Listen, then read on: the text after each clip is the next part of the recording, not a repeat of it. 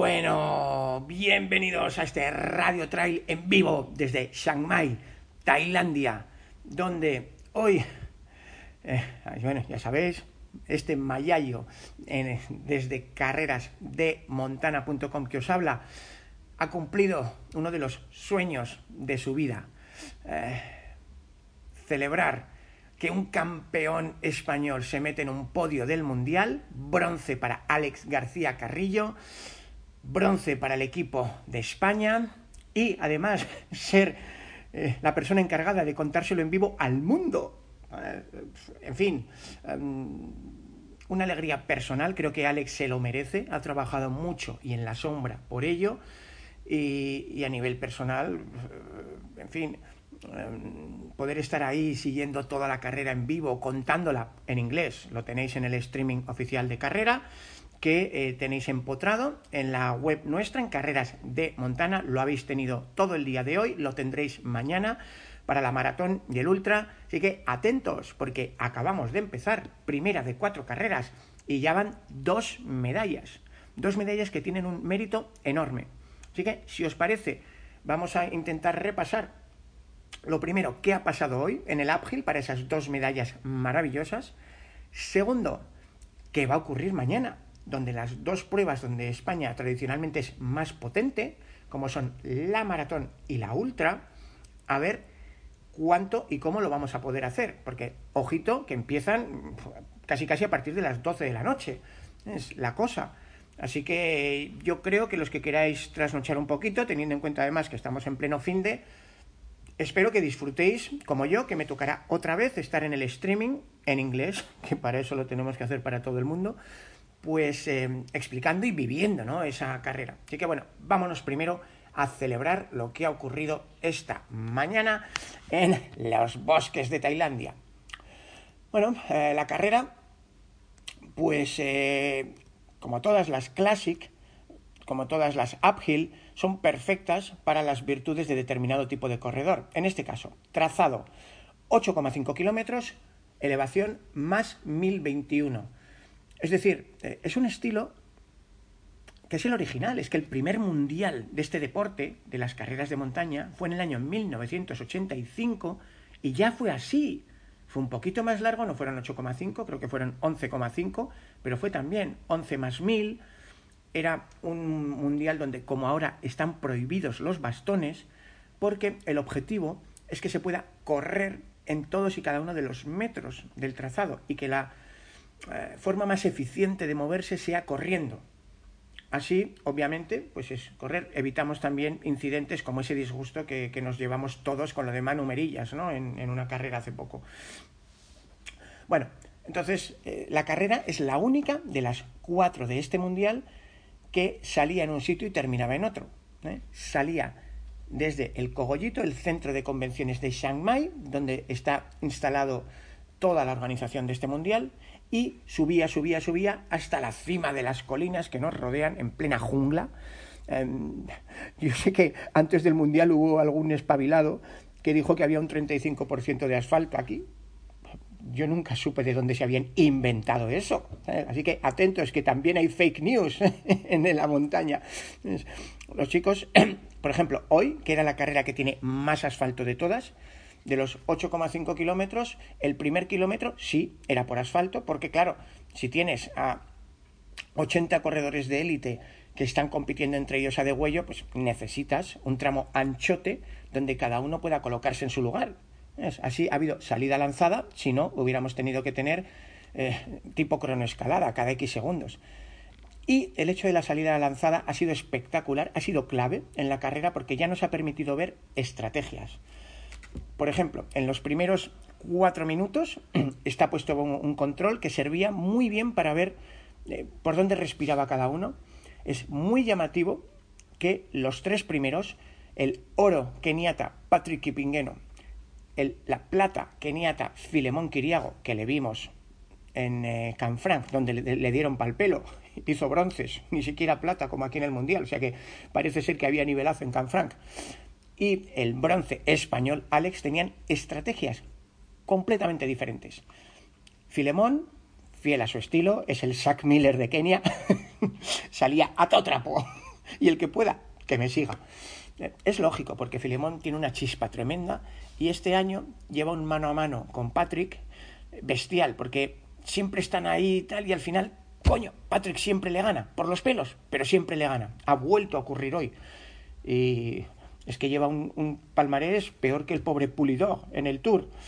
Eh, bueno, pues hoy, sabiéndolo eso los dos, pues por delante se fue Filemón tirando a muerte, le seguían eh, algún americano y los italianos, luego vimos que todos lo iban a pagar, los que salieron a muerte de salida, y un poquito después, que hablamos de segundos a este nivel, iban el que sería el campeón del mundo, Patrick, iba Alex, iban otros españoles como Oriol Cardona, Miquel Corbera, que conocían bien el recorrido, era un recorrido con trampa. Es porque primero tenías ese 2-3 kilómetros semillanos, ya metidos en la jungla y corriendo. A partir de ahí venía una subida con algunos porcentajes chungos y eh, pasado ya el ecuador de carrera, el último tercio, aparecía de repente una zona semillana donde los galgos otra vez podían ponerse a tope y de allí íbamos a un tramo final que era mm, otra cuesta y otro llano. Y ahí fue donde Alex leyó muy bien la carrera, Patrick pues a mitad de carrera mm, pasó, puso la sexta marcha, se fue por delante y el pobre Filemón no logró eh, cerrar la brecha jamás. Al final ganó con una autoridad descomunal. Fueron casi dos minutazos, que en una carrera de este tipo es un mundo, un planeta. Ha sido muy bonita la carrera 46-51 para Patrick, 48-24 para Filemón y ojito, porque Alex sí estuvo peleando a una distancia razonable de Filemón, 49-03. Eh, estamos hablando, pues, 39 segundos. Es cuando el campeón, pues, eh, se fue a más de minuto y medio del segundo. También es verdad que el pobre suizo que se quedó con la medalla de chocolate entró a segundos de Alex. Así que ha sido una carrera precioso en lo masculino. Luego vamos a escuchar al primer español, a Alex, y escucharemos también a la primera española, que fue Ondit Turbe, quinta en meta. Pero la historia no había terminado, porque después de Alex y del podio masculino esperábamos todos las medallas por equipos. En la previa, pues eh, lógicamente parecía imposible ¿no? que España pillara medalla, porque Uganda era un oro fijo, Kenia era una plata fija, o viceversa, Italia era el bronce. Pero claro, pasaron dos cosas curiosas a última hora. Primero, desde Kenia no pudieron firmar equipo porque han tenido problemas con los viajes y solo han venido dos hombres y una mujer. Claro, todos ellos capaces de ganar el mundial, pero para puntuar como equipo necesitas tres. Así que Kenia se autoeliminaba como equipo. Lo sabíamos desde hace dos días. Y esta mañana eh, hemos tenido una de esas anécdotas que pasan a la historia. La mega ultra super favorita Uganda, que venía de copar el podio en el último Mundial Uphill, que fue en 2018 en Andorra, hizo oro, plata, bronce en la masculina. Bueno, pues esa mega ultra favorita, cuando el equipo salió del hotel para ir a la salida, no os riáis, porque esto es triste, pero el encargado del equipo se confundió y fue a la meta y se llevó a todo el equipo con el tuk-tuk vietnamita, ya sabéis, esas medio motos, medio furgonetas, y, aparecieron en la meta, a 8 kilómetros de la salida, a 1000 metros, que es que se tarda casi una hora en bajar con el tuk-tuk. Claro, cuando el voluntario que estaba allí les vio llegar y le dijo que no, que no, que te tienes que volver. Eh, venga tuk-tuk para abajo y, y no llegó. Yo creo que es una pena. Eh, imagino que ahora en Uganda estarán desolados sus corredores. Desde aquí, pues en lo que podamos animarles, son muy buenos. Yo pude estar hablando con ellos el día antes, se les veía con una gana tremenda. Habían cruzado medio mundo para venir aquí y no han podido correr. Así que ah, no es cosa de, reírse, aunque es tragicómico, no es cierto, pero, imaginaros si, si te pasa a ti, te equivocas en una carrera bueno, el caso es que con eso, en la salida, sabíamos que España ya debía ser medalla. Es porque en todos los cálculos, pues eh, España era alternativa junto a Gran Bretaña, Suiza, Francia, al poderío africano. Así que eh, faltaba por ver dónde nos colocábamos y al final, después de ese bronce de Alex, pues eh, Miquel Corbera llegaba en el puesto 13, Oriol Cardona en el 21, Guillermo Alberto en el 36. Un equipo compacto, em, quizá no han tenido su mejor día, acordaros que Miquel ya fue cuarto en el europeo, que Oriol es capaz de todo en una vertical, Guillermo tenía menos presión, yo creo que ha cumplido, uh, Miquel ha cumplido y obviamente para Oriol no ha sido su mejor día, él no está contento, pero yo creo que ha dado todo lo que tenía. Es que no se puede pedir más.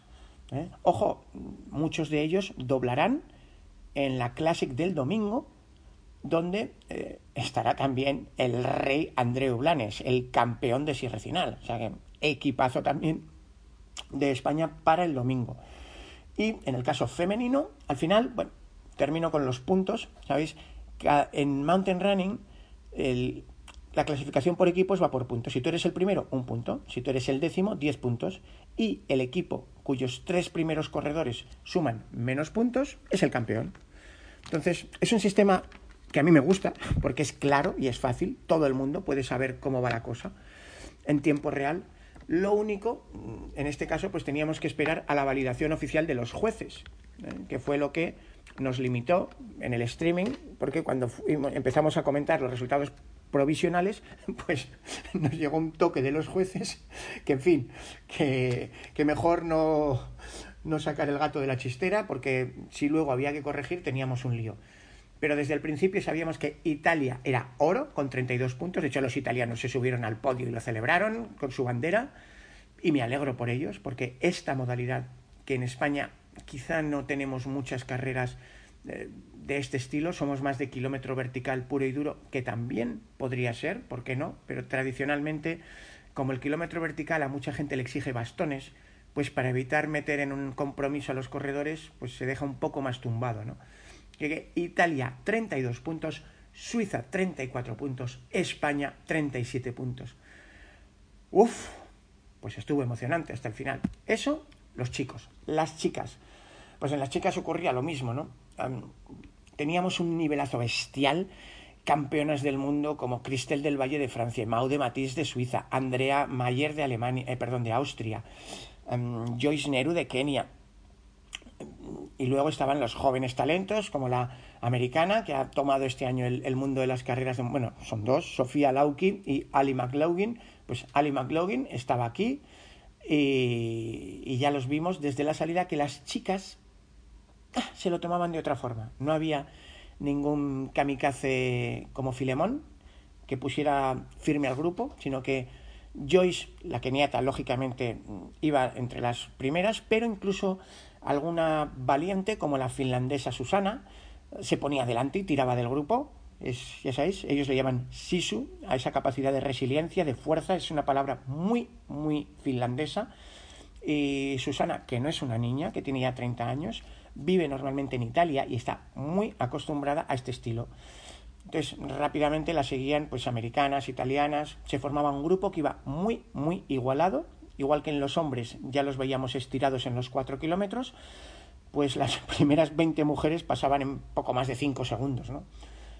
Luego se fue estirando el pelotón y al final vimos que eh, los americanos realmente eh, venían a por esto a saco, fue precioso ver cómo la pequeña Ali McLaughlin entraba campeona en meta, dando un campanazo. Porque claro, las, grandes veteranas, ella es mucho más joven, las grandes veteranas de este deporte habían corrido y habían corrido muy bien. Pero es que se les escapó, es que era imposible seguirla. Entonces, yo creo que hay que reconocer una preciosa carrera. Ali McLaughlin ganaba con 55-15 y detrás de ella entraba la leyenda viva de Austria, Andrea Mayer, dos veces olímpica, multicampeona del mundo, y bronce para otra leyenda viva, más mediática esta, Maude Matisse. Aquí la hemos visto correr en España, es magnífica y las dos, tanto Andrea como Maudi, están hartas de competir continuamente una contra otra. Un día gano yo, otro día ganas tú y hoy Austria estuvo por encima de Suiza, tremendo nivel en el podio. Por eso, yo creo hay que darle un valor especial al carrerón que ha hecho una Ondits y Turbe que le daba la sorpresa entrando en el top 5. Yo creo que ha hecho un carrerón Ondits, ojo, como lo han hecho sus compañeras. ¿eh? Ondits eh, entraba en 57-56 y por detrás llegaban María Ordóñez en una hora 4.20, puesto 28, Laia Montoya, puesto 38, una hora 8.0 y 41 Andrea Rico, la joven Andrea Rico, 1.11.46.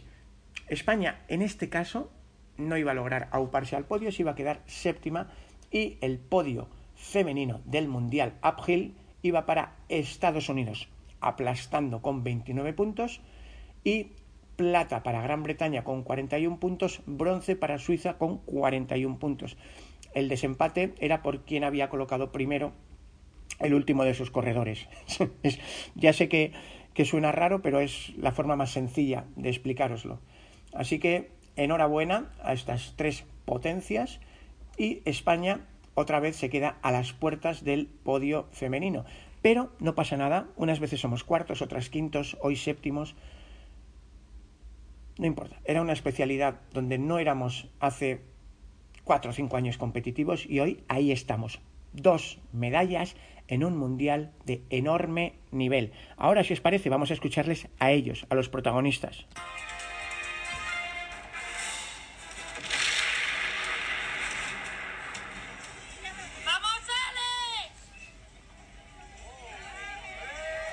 Y ahí está, Alex cruzaba la meta, aplaudido por el equipo español, aplaudido por los keniatas. ¡Qué carrerón! Y apenas cruzar la meta se caía al suelo, se le saltaban las lágrimas. Bronce en un mundial. es que a mí también me hubiera pasado, ¿no? Costaba un poco esperarle para que se recuperara, para que pudiera hablar a la cámara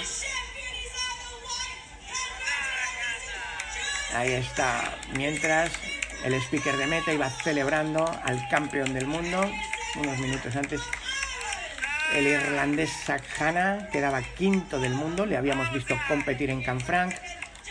Y por fin Alex se levantaba ondeando la bandera española, muy contento, era felicitado por los dos keniatas, por Patrick, por Filemón, con el que había competido ya en Canfranc, se conocían, buen rollo entre los dos, buen rollo también con Zach y rápidamente íbamos a intentar que atendiera a través del equipo de prensa de la federación a la afición española para poder saber cómo se sentía.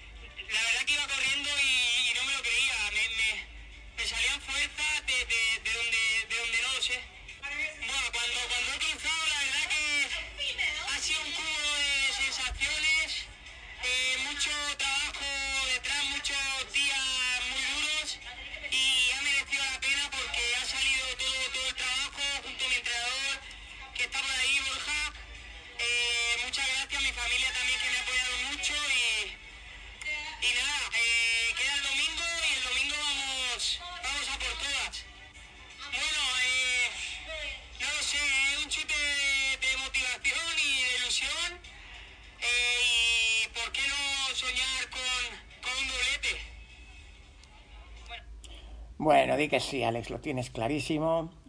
La mayoría de estos corredores de hoy, del viernes, doblan el domingo en la Classic. Ahora vámonos con una Ondits y Turbe, quinta del mundo. Impresionante Ondits.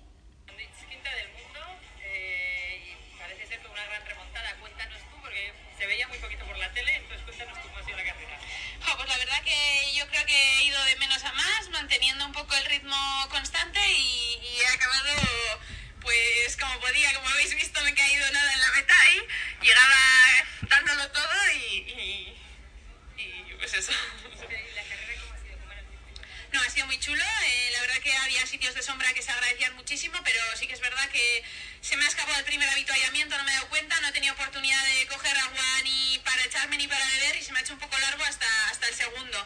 Pero bueno, la verdad que el circuito ha sido precioso y me ha gustado mucho. Había repechos durillos y también zonas donde se podía correr y recuperar un poco, así que la verdad que respecto a eso, muy bien. ha sido grande, ¿no? Eh, ibas viendo, ibas adelantando, ¿te estabas dando cuenta de que llegabas tan adelante o no? No, la verdad que no era consciente, he salido, he intentado salir por lo menos con la mente fría, sabiendo de que los primeros kilómetros en asfalto se iban a correr. He ido cogiendo ritmo y luego poco a poco pues he ido adelantando, pero la verdad que no era consciente del puesto hasta que no sé quién me ha dicho que iba a octava y, y poco a poco he dicho, bueno, pues a mantener el top ten y he, ido que, he visto que he ido pillando, pero tampoco sabía cuántos iba adelantando, pero contenta. ¿Ya para el domingo? Pues a ver, ahora toca recuperar y, y a pelearlo el domingo y acabar la temporada lo mejor que se pueda. Bueno, oye, cuéntanos, ¿cómo te Bueno, pues ahí tenéis, Ondits, contenta. Yo creo que está haciendo una temporada espléndida, la hemos visto muy competitiva en todas las carreras y eh, creo que hay, hay que felicitar al equipo femenino. Personalmente, yo he echado en falta a Nayara Irigoyen. Sé que se levantó muy temprano y que estuvo viendo parte de las carreras porque nos dejaba algún mensaje en las redes sociales. Así que, bueno, Nayara, tú ya competiste contra Joyce, ya estuviste apurando a Joyce al máximo en el vertical de Canfranc. Solo te pudo sacar 26 segundos en meta. Eh, yo creo que hoy hubieras disfrutado tanto como nosotros al verte. Pero el hombre propone y Dios dispone. Y ahora vamos a hacer balance de la carrera con Guillermo Albert, que cerraba el equipo español y que celebraba, como se merece, el bronce del equipo. Que es que es que un bronce en un mundial donde están los africanos, una medalla, no vale igual que en otro tipo de carreras, porque hay modalidades, sobre todo la uphill y la classic, donde llegar a la par con un africano es ser un fenómeno. Y les estamos plantando cara. Y les ganamos, como hizo Andreu Blanes en Sierre Final, campeón de Sierre Final. Como hizo en su momento Kilian también. Así que yo creo que en ese sentido es un muro más que estamos tirando los españoles en una modalidad donde hasta ahora muchos medios hacían como que no existía, porque no ganábamos. Pero ahí fueron a pelear, acordaros, en la Classic, en la Copa de las Naciones de Chiavena, don- a que nos partieran la cara, nos la partieron. Pero hicimos cuarto y quinto por equipos. Aprendimos y veremos el domingo qué pasa.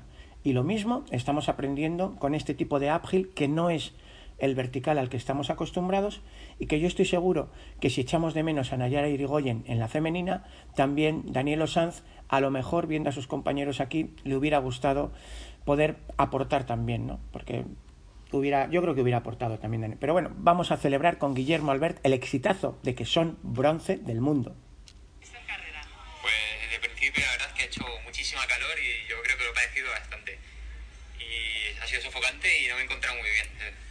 Pero bueno, por otra parte me quiero decir, estoy muy contento por mis compañeros, que lo han hecho fenomenal y han quedado terceros, y sobre todo por Alex, que es amigo y compañero y que ha quedado tercero del mundo y ¡buah! Así que me alegro yo muchísimo más por él que por mí. ¿Cómo era la carrera? Ah, La carrera al final era dura, era dura. Era un tramo de asfalto y después mucho contraste, porque había rapas bastante empinadas.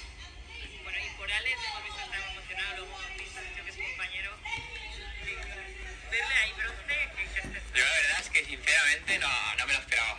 Pero bueno, eh, él ha hecho muchísimo, bueno, sí que ha hecho muchísimo esfuerzo por, por llegar lo mejor posible y bueno, yo creo que se lo merece.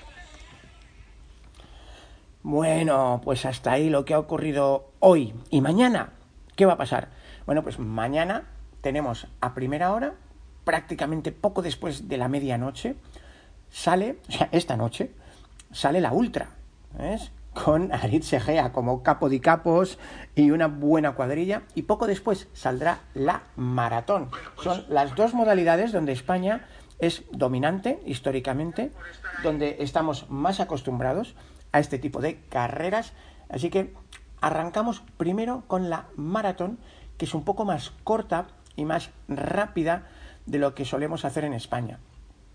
Em, son 38 kilómetros, 2.400 metros, pista hay 6 kilómetros, el resto son senderos.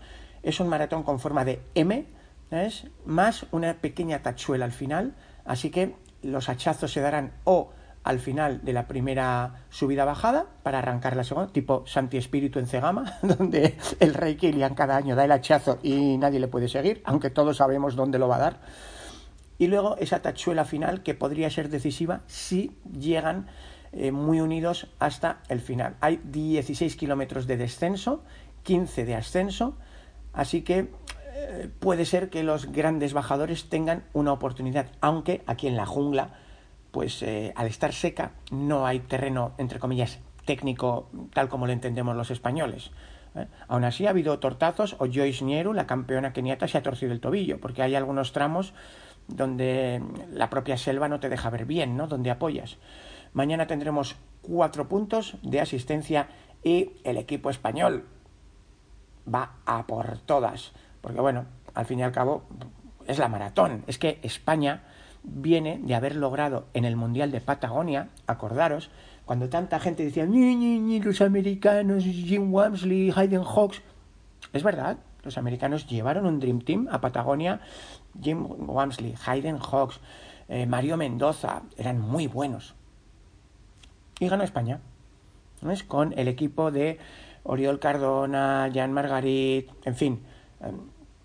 Este año también hay buen equipo, es Ricardo Cherta, le vimos en Canfranc, estaba en una forma espléndida, Saida Itmalek, Antonio Martínez y Raúl Ortiz. Antonio también lo vimos en Canfranc y ha estado, además, Antonio mm, entrenando en altitud en eh, Peguerinos junto a su compañero Andreu Blanes. Y entre las chicas, mm, pues un Dream Team, porque ¿cómo llamarías a un equipo donde están mm, Seila Vilés, Ana Comet, Nuria Gil, las tres campeonas de muchas cosas. Ya vimos eh, esa preciosa OCC mano a mano entre Seila y Nuria hasta el final, nivelazo, y además, para rematar como equipo, están Julia Font, la campeona de España, y Virginia Pérez. Equipazo. Eh, además son corredoras que están casi casi todas en plenitud. Seila Vilés de, del 93, Nuria del 91, Ana Comet es quizá la más veterana. Frente a ellas hay nivel, ¿eh? Pues eh, Stevie Kremer, ya la conocéis, campeona de Cegama, eh, que además es de la quinta de, Ana, también veterana. Está la italiana Camila Magliono, que la vimos en Canfranc y en Zumaya, peleando oro-plata. Precioso el duelo con Ollana Cortázar, que vimos en Zumaya, para que os hagáis una idea del nivel de Camila. Está la rumana Denisa Dragomir, en fin, Uh, hay nivel, hay nivel. Luego, en la masculina, pues eh, también hay nivel. Está, es que Francesco Pupi, que es la plata del Mundial de Patagonia, con otro galgo italiano, Martín de Mateis, está Jonathan Albon, está Stian Angemon, está Frederic Tanchard, eh, Kevin Vermelen, Zach Miller, Max King, Jon Utzinka. Vale, ¿eh? Vale. Así que aquí, igual que hoy, yo creo que había un nivel bestial, sobre todo en mujeres. Mañana mi sensación es que tenemos un nivel más exigente y más comprometido en, en hombres, ¿no? Así que vamos a ver, porque si hoy, que jugábamos fuera de casa, eh, hemos hecho dos medallas, a ver mañana. Yo no quiero ponerme estupendo, pero es que, eh, es que yo echaba una cuenta de 10 medallas en, en, en, principio y es que pueden ser alguna más, ¿eh? al paso que vamos.